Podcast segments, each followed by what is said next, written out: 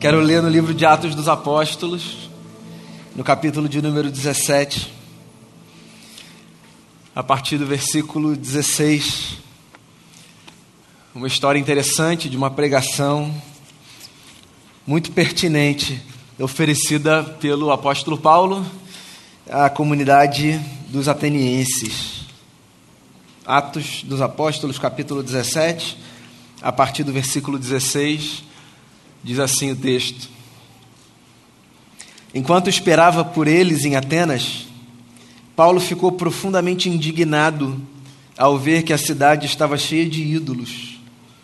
Por isso discutia na sinagoga com judeus e com gregos tementes a Deus, bem como na praça principal todos os dias com aqueles que por ali se encontravam.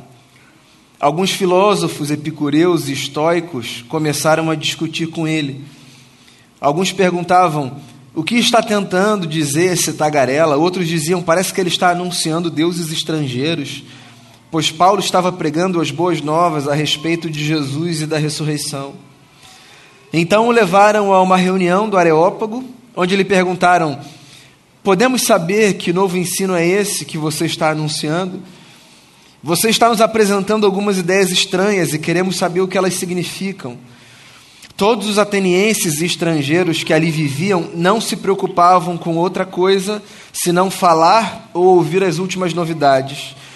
Então Paulo levantou-se na reunião do Areópago e disse: Atenienses, vejo que em todos os aspectos vocês são muito religiosos, pois andando pela cidade observei cuidadosamente seus objetos de culto e encontrei até um altar com essa inscrição ao Deus desconhecido. Ora, o que vocês adoram apesar de não conhecerem, eu lhes anuncio: o Deus que fez o mundo e tudo que nele há é o Senhor dos céus e da terra, e não habita em santuários feitos por mãos humanas. Ele não é servido por mãos de homens como se necessitasse de algo, porque Ele mesmo dá a todos a vida, o fôlego e as demais coisas. De um só fez Ele todos os povos, para que povoassem toda a terra, tendo determinados tempos anteriormente estabelecidos e os lugares exatos em que deveriam habitar. Deus fez isso para que os homens o buscassem e, talvez tateando, pudessem encontrá-lo, embora não esteja longe de cada um de nós, porque nele vivemos, nos movemos e existimos. Como disseram alguns dos poetas de vocês, também somos descendência dele. Assim, visto que somos descendência de Deus, não devemos pensar que a divindade é semelhante a uma escultura de ouro, prata ou pedra feita pela arte e imaginação do homem. no passado, Deus não levou em conta essa ignorância, mas agora ordena que todos, em todo lugar, se arrependam, pois estabeleceu um dia em que há de julgar o mundo com justiça por meio do homem que designou, designou e deu provas disso a todos, ressuscitando dentre os mortos. Quando ouviram sobre a ressurreição dos mortos, alguns deles zombaram e outros disseram: A esse respeito, nós o ouviremos outra vez. Com isso, Paulo retirou-se do meio deles. Alguns homens juntaram-se a ele e creram. Entre eles estava Dionísio, membro do Areópago, e também uma mulher chamada Dâmaris e outros com eles. Registro de Lucas, que foi quem escreveu Atos dos Apóstolos, sobre uma experiência interessantíssima de Paulo, outro irmão na fé que nós temos. Eu acho que essa história é um registro importante para a gente, porque de alguma forma ela funciona como uma espécie de, de tratado sobre a postura que um cristão deve ter diante do mundo.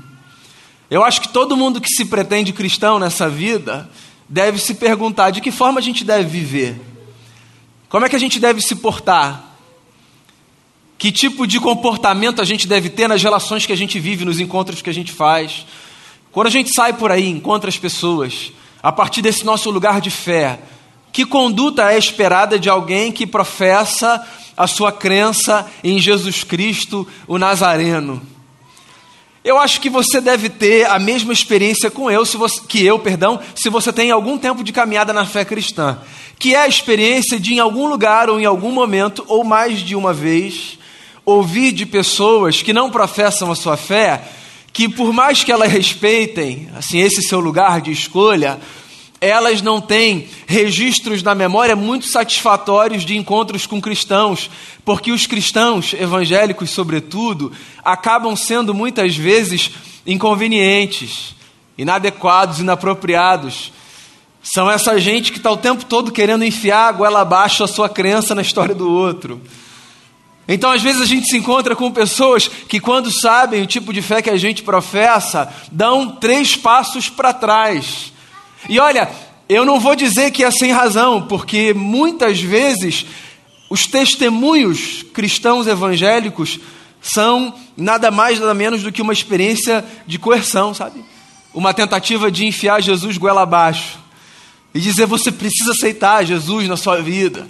Você quer aceitar Jesus? Essa é a pergunta que os cristãos evangélicos mais fazem, né? Você quer aceitar Jesus? E veja bem, para que você não me leve a mal, toda religião tem um quê de proselitismo.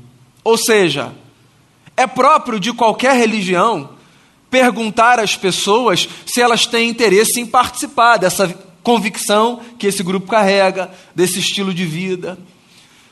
Então não há nenhum problema em nós anunciarmos a nossa fé, convidando as pessoas, por exemplo, para participarem dos nossos encontros, para ouvirem o nosso testemunho, para receberem uma oração, ou o que quer que seja. Isso é próprio da vida e de qualquer segmento religioso.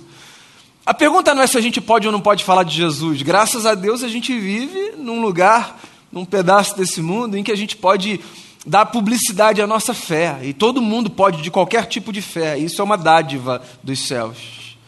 A pergunta não é se a gente pode ou não pode falar de Jesus para as pessoas.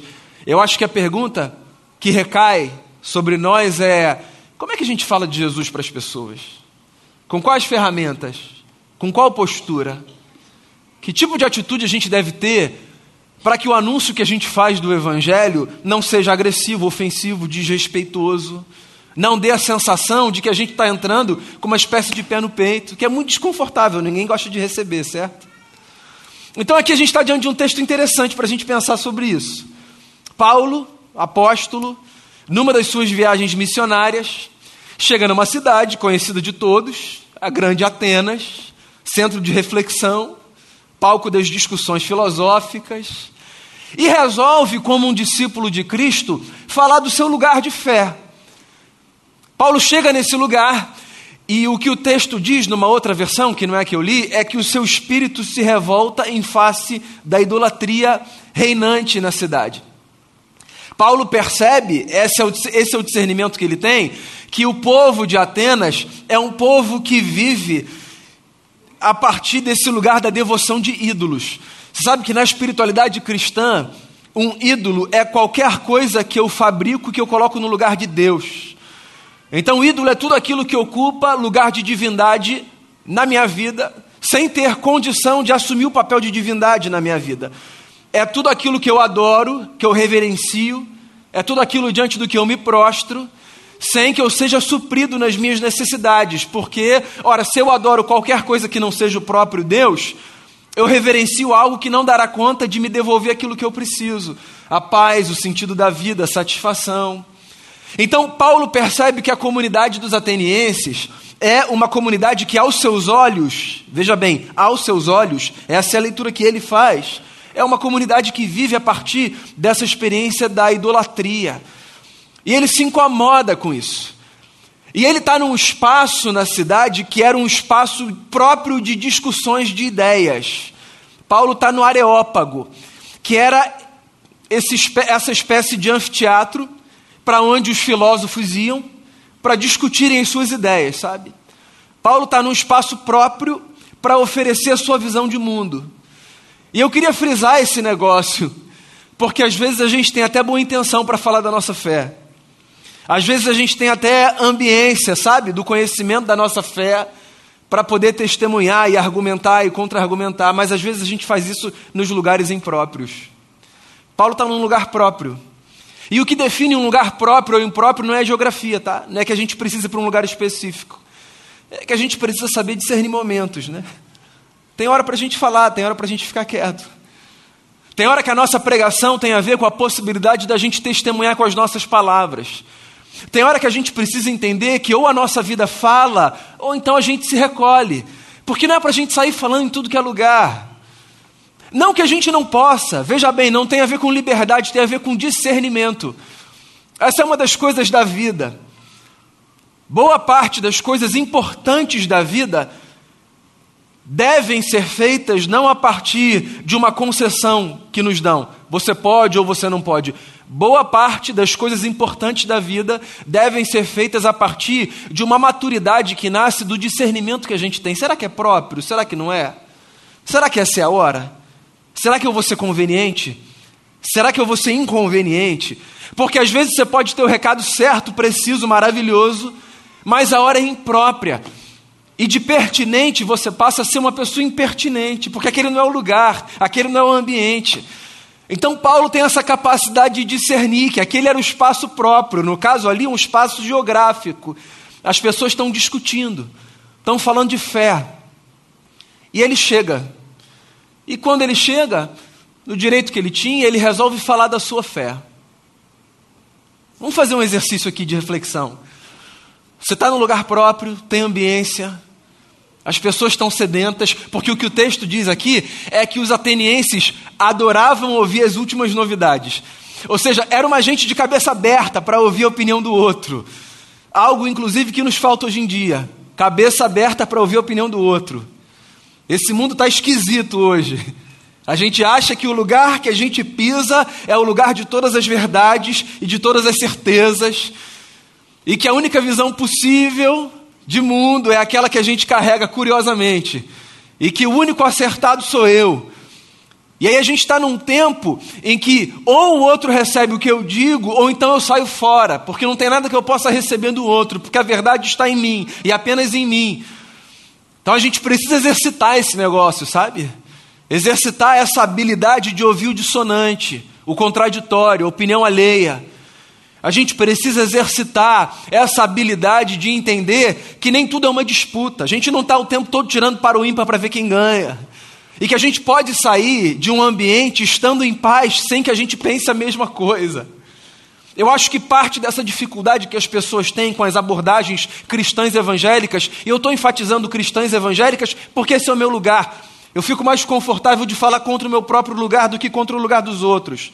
Então eu acho que as pessoas têm dificuldade com esse nosso lugar, sabe, de falar da nossa fé, por conta dessa transformação que a gente acabou fazendo de qualquer conversa numa espécie de disputa.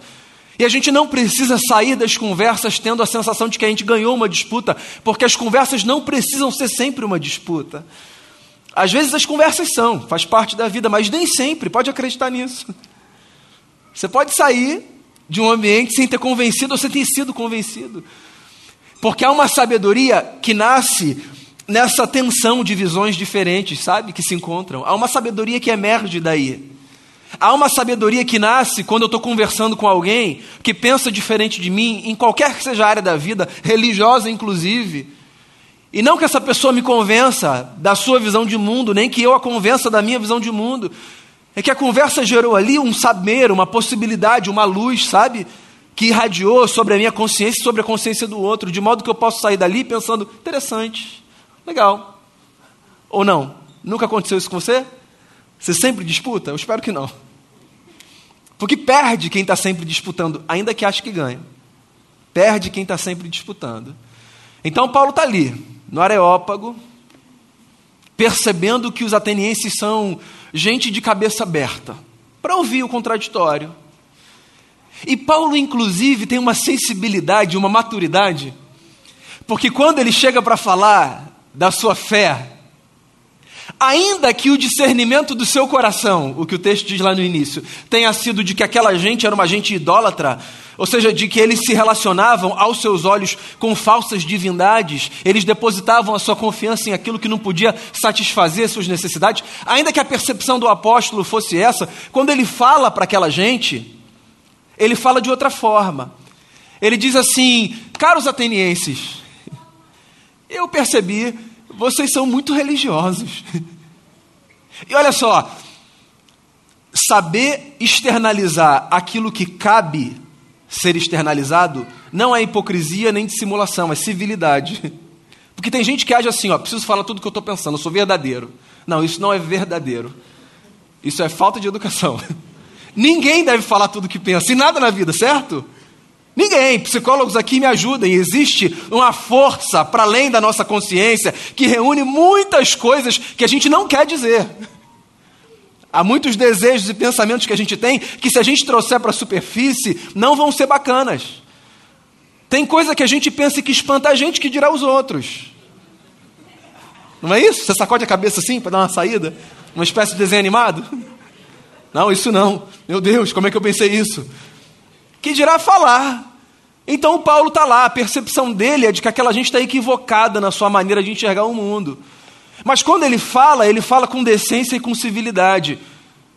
Porque a nossa cabeça pode ser uma confusão nos juízos que a gente faz, mas a nossa boca, ela precisa ser portadora de civilidade e de decência.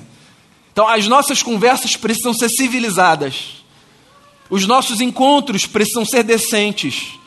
As nossas falas precisam ser respeitosas. A maneira como a gente aborda as pessoas faz toda a diferença para que as pessoas se abram ou se fechem em relação àquilo que a gente tem para dizer. E não apenas do ponto de vista religioso, para qualquer coisa na vida. Então você está na sua relação, seu casamento, seu namoro, no seu trabalho, numa amizade. E aí você quer conversar com uma pessoa. E aí você já chega destilando violência e ódio. Você acha que você vai conseguir abrir a cabeça da outra pessoa para ouvir o que você tem a dizer? É claro que não. Você fecha ainda mais a mente do outro para aquilo que você tem a dizer. Porque se a gente chega cheio de pedra na mão, como é que a gente quer que o outro receba o nosso discurso assim, de peito aberto? Então Paulo está dizendo assim, caros atenienses, eu eu estou vendo, vocês são muito religiosos. Inclusive, eu estou percebendo que entre os altares de vocês existe um altar curioso debaixo do qual está escrito ao Deus desconhecido. Pois esse Deus que vocês desconhecem, é sobre ele que eu quero falar. Olha só, que sagacidade. Aquela comunidade era uma comunidade politeísta, como muitos povos eram e são. Então havia muitos deuses, muitas divindades que eram adoradas. E ali entre os gregos havia, curiosamente, um altar ao Deus desconhecido. E esse altar ao Deus desconhecido tinha uma razão de ser. Cerca de seis séculos antes desse acontecimento aqui, num tempo em que um dos sujeitos mais conhecidos de Atenas era o filósofo, poeta e místico é, uma praga, Epimênides, perdão, uma praga assolou a Grécia. E, como era próprio do tempo, quando pragas assolavam um pedaço da terra, é, as pessoas recorriam às suas divindades para que aquela praga fosse aplacada.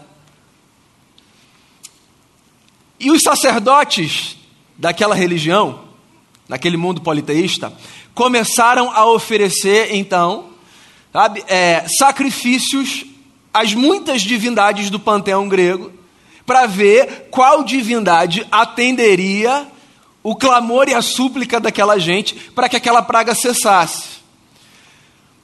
E eles sacrificavam e ofereciam, sacrificavam e ofereciam e nada acontecia. E aí Epimênides dá uma sugestão do seu lugar de sabedoria. Ele diz assim: é possível que essa praga que nos sobreveio tenha a ver com alguma divindade que não esteja no nosso panteão. É possível que haja um Deus que nos seja desconhecido e que está, por alguma razão, irado com a gente, porque essa era a mentalidade antiga, sabe? Os deuses abençoavam ou amaldiçoavam.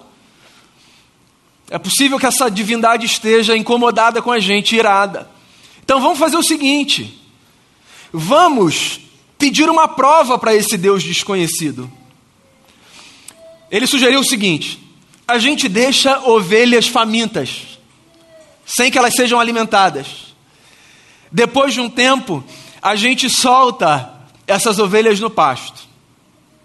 Se as ovelhas fizerem o que é natural, que é se alimentar, famintas que estavam, então tudo bem, é da ordem natural da vida, não tem a ver com essa divindade. Mas se acontecer o improvável, que é ao invés de buscarem alimento para si, essas ovelhas deitarem no pasto e descansarem, então a gente vai saber que isso é um sinal desse Deus desconhecido, que está dando uma mensagem para a gente. Dito e feito, as ovelhas foram soltas no pasto, e ao invés de se alimentarem, o que elas fizeram? Buscaram refúgio debaixo das árvores e se deitaram. E aí eles entenderam então que aquela praga tinha sido causada por esse Deus desconhecido. E o que, que eles fizeram então, para ficar em paz com esse Deus desconhecido? Edificaram um altar. E estava escrito ali: ao Deus desconhecido. Problema resolvido, a praga cessou. E esse mito se passou por séculos e séculos e séculos. E seis séculos depois, o apóstolo Paulo, um sujeito que conhecia de cultura, veja bem, eu vou repetir. Um sujeito que conhecia de cultura. Sabe por que eu estou repetindo isso? Porque tem um traço muito esquisito da espiritualidade evangélica. O povo se converte e o povo só ouve música de crente, só lê livro de crente, só bota camisa de crente, numa espécie de recado que a gente passa para as pessoas, que é se converter a Cristo é sinônimo de entrar numa bolha e se desconectar desse mundo que é mal. Eu não sei se essa é a sua experiência, mas eu nasci na igreja e eu vejo isso e eu ouço isso assim com uma intensidade que ainda hoje me leva a pensar: de onde a gente tirou esse negócio, cara? Que a única música, por exemplo, que presta para a gente ouvir é a música que é gravada por um selo gospel. De onde a gente tirou esse negócio? E que o único livro que a gente pode ler é o livro que foi publicado por uma editora gospel. De onde a gente tirou esse negócio? E aí, sabe o que acontece? Em nome de uma suposta proteção, sabe, das maldades desse mundo, a gente vai se afastando das pessoas. E ao invés de a gente construir pontes, a gente vai construindo muros. E a gente vai ficando desconectado da realidade da vida. E a gente não sabe conversar. E a gente não sabe dialogar. E tem mais um negócio que para mim é o pior de todos. A gente fica pobre. Pobre, pobre, culturalmente pobre, intelectualmente pobre. Porque não é possível que em 2022, quase 2023, a gente acredite mesmo que toda inteligência, beleza e virtude está assim dentro dos nossos templos. Não é possível. Não é possível. É engraçado, a gente tem aqui o cercado de livros aqui embaixo. É uma iniciativa cultural da igreja. Tem muitos anos que a gente tem. É uma mesa que está ali, certo? Com muitos livros que são doados pela comunidade. A gente coloca ali à disposição. E aí você vem, você pega, você leva, você traz, que Deus está vendo. Você pega, você leva. Depois você traz o livro, você doa um livro. Aí às vezes passa alguém assim e vem falar comigo com toda sensibilidade, com todo tato. Eu acho isso engraçado. Pastor, eu vi um livro ali que não é gospel, hein? Foi engano ou é isso? É isso, querido, é isso. O mundo não é gospel. Deus não é gospel, sabia disso? Deus não é gospel. O mundo é maior, a beleza fora daqui. Leia, leia jornal, leia bons livros, ouça boa música, vá ver filme, vá para o teatro. Por favor, para de demonizar as coisas. Tenha maturidade de discernir o que é bom e o que não é. Não estou dizendo que tudo é bom. O que eu estou dizendo é que esse critério que a gente utiliza é um critério muito equivocado. De riscar o chão e dizer o que está do lado de cá é bom, o que está do lado de lá não é. Ele é equivocado. Cuidado com esse critério. Até porque, bem, é uma conversa para outro dia, mas nem tudo que está do lado de cá é bom, tá? Depois a gente conversa sobre isso. É, abra a cabeça. Paulo está dialogando com uma gente. E ele está dialogando porque ele tem uma habilidade cultural, sabe? É um homem versado, é um homem que lê, é um homem que, que lida com, com mitologia, um homem que lida com histórias, com fábulas. Porque a gente não precisa se fechar para as coisas que há. A gente precisa é ter a capacidade de discernir o que é bom e o que não é, a partir dos valores que a gente tem. Mas se a gente não mergulhar, a gente vai viver numa bolha. E aí o Paulo está se valendo de uma mitologia religiosa para dizer: eu quero falar sobre esse Deus desconhecido. E aí ele pega esse ponto para falar sobre o Deus a quem ele serve. E ele começa a falar de Jesus. E ele captura a atenção daquela gente. Ele diz: Olha, esse Deus que vocês trataram aqui como Deus desconhecido, ele é criador dos céus e da terra. Ele não pode ser contido pelos nossos prédios. A gente se encontra em prédios, em anfiteatros, mas ele é muito maior. Esse Deus está com a gente por onde a gente vai. Esse Deus caminha com a gente na rua, esse Deus está com a gente na nossa casa. Esse Deus, inclusive, diz uma canção antiga, vai com a gente até no vale da sombra da morte, é ou não é? Esse Deus, que não pode ser contido por nada nem por ninguém, na verdade, Ele criou todas as coisas, Ele é a razão da nossa existência. Paulo diz assim: olha, por causa dele nós vivemos, existimos e nos movemos, Ele é a nossa sustentação, Ele é o nosso fôlego. A gente só está aqui por causa dele. Quando a gente tem consciência, ele está com a gente. Quando a gente não tem consciência, ele está com a gente, porque ele sempre está com a gente. Porque nada que existe, existe fora dele. Ele está aí. E inclusive esse Deus, esse Deus toma forma em figura humana e se revelou na pessoa de Jesus, a quem os homens crucificaram, mas que ressurgiu dos mortos, está à direita de Deus o Pai. E ele prega o Evangelho, fala sobre Jesus, anuncia sua fé. E aí o texto termina dizendo um negócio curioso. Sabe o que? Uns creem, outros não, e vida que segue. Ô pessoal, não é simples. Uns creem, outros não, e vida que segue. Eu vou repetir só para ficar muito claro, tá? Uns vão crer, outros não vão crer, e vida que segue. E não tem a ver com o que, que aconteceu, o que, que a gente não fez direito. Não. Tem a ver com a liberdade que é própria da vida a gente poder testemunhar a nossa fé, falar do amor que a gente acredita que mudou a nossa história, partilhar isso com as nossas ações, com o nosso testemunho e com as nossas palavras quando convier, mas sabendo que o coração dos outros, como o nosso, é solo sagrado. E o que acontece no coração das pessoas é departamento delas e de Deus. E elas não vão se abrir mais ou menos quanto mais a gente insistir. Porque o que vai acontecer no coração das pessoas a partir do nosso testemunho é algo que não tem a ver com a gente, tem a ver com elas e com Deus. Então a gente precisa de um negócio, entender que tem um papel que é nosso nessa vida, testemunhar o amor de Jesus, esse é um papel nosso. E que a gente vai fazer isso de duas formas para ser assim objetivo. Ou pregando com a voz, ou pregando com a vida. De duas formas a gente vai pregar, e a gente sempre vai pregar, pelo menos a gente sempre deve pregar.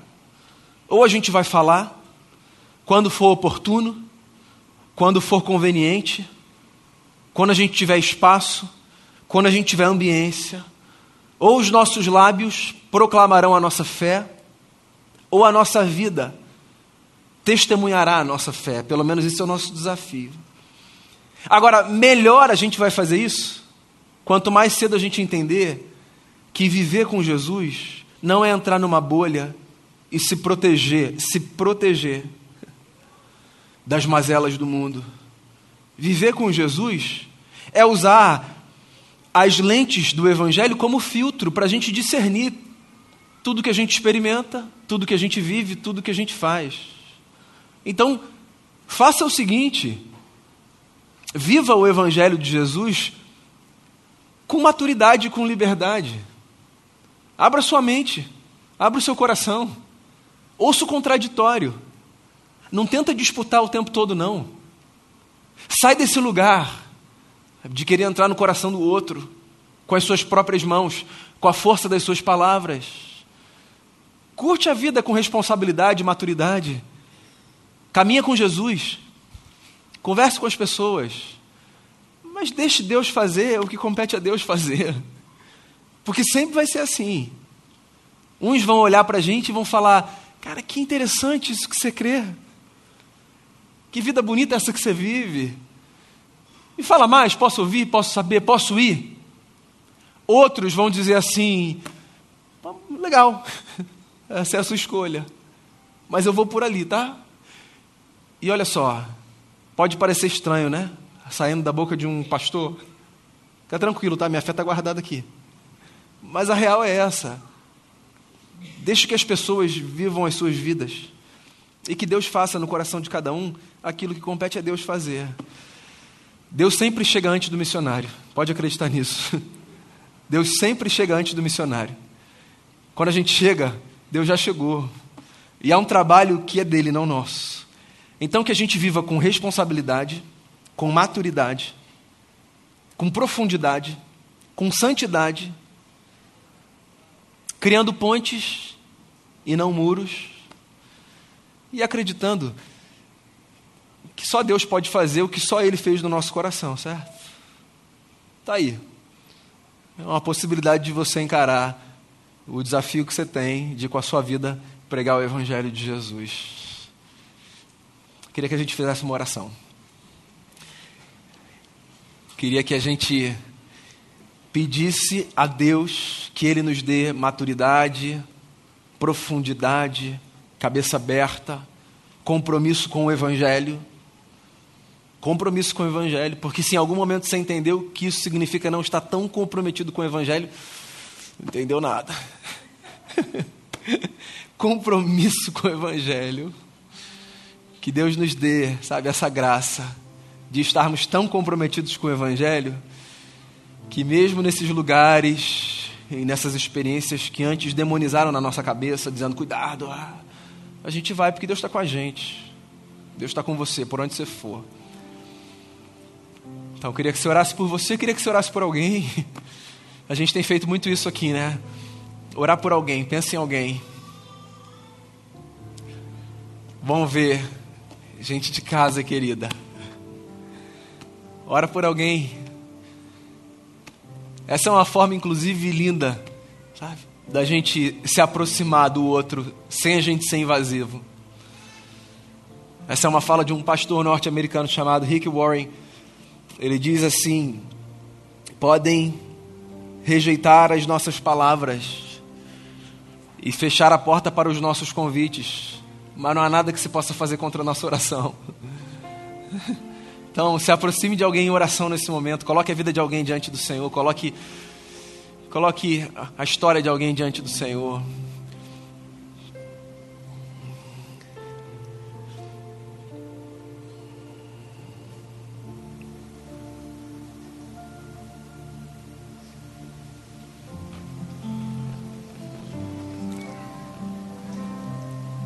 Senhor Jesus, a gente está aqui como comunidade de fé, a gente professa a mesma fé, a gente lê o mesmo livro, a gente rendeu o coração ao mesmo Cristo. E isso torna esse momento da vida tão mais fácil, porque a gente fala da mesma forma, a gente entende um, sabe, o jeito do outro falar, as músicas nos são claras, mas lá fora Há muito mais desafios nesse sentido e às vezes a gente se perde na forma de construir relação, nesse tecido da vida. Às vezes, inclusive imbuído de um desejo legítimo de abençoar o outro, a gente atropela processos, a gente ultrapassa cercas e limites.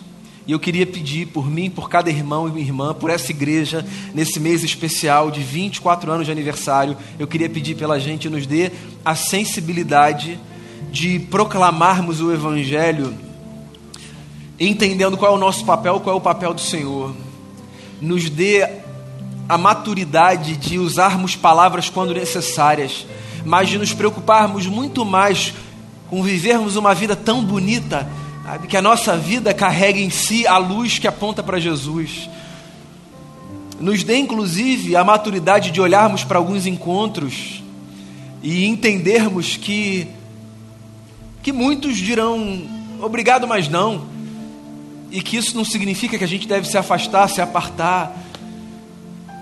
Ajude-nos a percebermos beleza fora dos nossos muros, dos nossos arraiais, dos nossos selos. A gente quer viver com maturidade testemunhando o amor que se revela em Jesus, e justamente por isso, sendo gentil, amável e respeitoso no nosso trato com as pessoas. Ajude-nos a sermos assim.